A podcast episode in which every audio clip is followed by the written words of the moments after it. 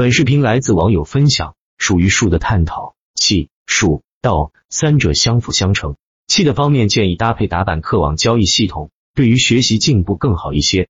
笔者炒股玩过很多方法，最终还是回到涨停战法上来。当笔者逐渐成熟后，发现一个奇怪的现象：所有一年稳定做 N 倍的选手都是玩强势股的，而所有玩涨停战法的成熟选手买的股票很雷同，而分析的个股基本是一样的。这就说明亏损的道路千千万，而盈利的道路或许只有那么几条。笔者下面会把技术要点免费讲解，请低手竖起耳朵听好了，不会再有人告诉你这么真知灼见的东西了。以下文字至少价值五百万。一大牛股必然出自大题材，题材分析一直是热点套利的核心，也是沪深赌场的核心。大题材的要素是新颖，还未兑现，想象力够大。这个例子无数。举不胜举，远到无数年前的创投，近到恍如昨日的自贸区土改。对题材的要求是新颖、破天荒、划时代，从未有过。二，题材必须做实，做实不是让你兑现，而是做实。比如民营银行近期炒来炒去就两只，豫银股份和苏宁云商，为什么？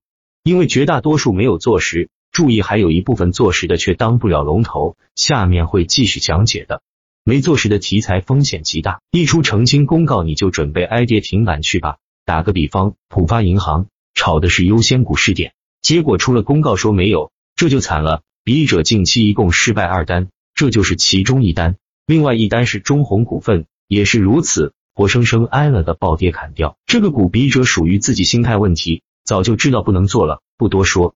三资金必须认可，很多个股题材很好。但里面由于老主力尚在，而资金紧张导致个股涨不起来。最常见的老主力就是基金，很多基金严格说不是主力，但就是很讨厌的占着茅坑不拉屎。比如近期的土改题材，最正宗的是亚诚集团没得说。第二波游资看到这个股集体打进去，结果里面的老主力华商基金直接砸盘，导致土改第二波启动失败。绕了很久，最后还是回到辉龙股份和海南橡胶上去的。再打个比方，上海钢联。深圳华强、农产品这三个应该是一样的题材，都是交易中心。第一波农产品就跟着上海钢联走了，走不起来。后来深圳华强也起来了，它还是走不起来。归根结底，基金太多。再打个比方，豫银股份和金发科技题材一模一样，压根就是一起合伙办一个银行的，而且这个银行名称预核准都通过了，可走势天差地别。归根结底。资金不认可，不要简单的用盘子大小去判断苏宁云商盘子大不大，上港集团盘子大不大，这些都是笔者做过的，点评起来如数家珍。简单的说，符合以上三条的，第一波四板之内，第二波基本一定会出现。第一波超过四板，第二波大多数还是会出现。第一波超过七个板，第二波不好说。比如浙江东日，以上三点比你所谓的技术分析、价值投资高明无数个境界。赌场有赌场的玩法，投资赌场基本等于送钱，不要去争辩，不要去怀疑，照着做，多体会就是了。等你能做到的时候，你会发现中小资金一年连翻倍都做不到的纯属废物，无论多熊。下面再说一点判断大盘的方法，还是那句话，外行看指数，内行看热点。当短线高手发现热点凌乱变换迅速的时候，他们会做一件事，控仓。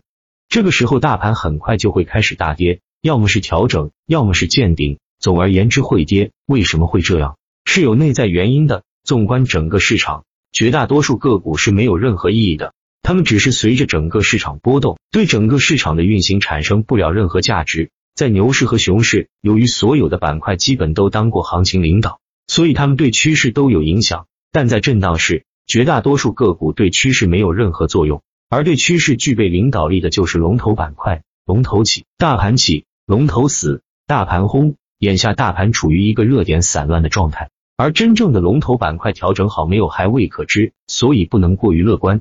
以上文字最适合的群体是尚未成为高手的老手和普通高手，震荡是一年无法纯利翻倍以上的。本视频到这里就要结束了，走的时候帮忙点下赞，多谢。